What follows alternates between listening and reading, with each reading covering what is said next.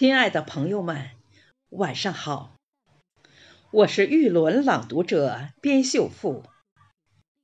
中原之夜，让我们把思念化成诗篇。今晚我为大家朗读唐陆龟蒙的《中原夜寄道侣》和唐李商隐的《中原作》，用我的声音。让思念之情随诗词飘向远方。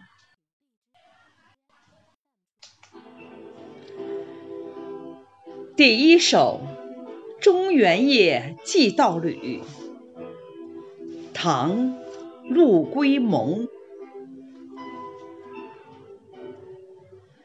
菊斋风露已清雨，东郭先生。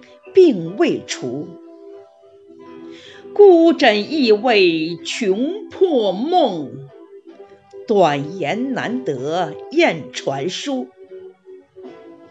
广云披日君应尽，倒影栽花我上书。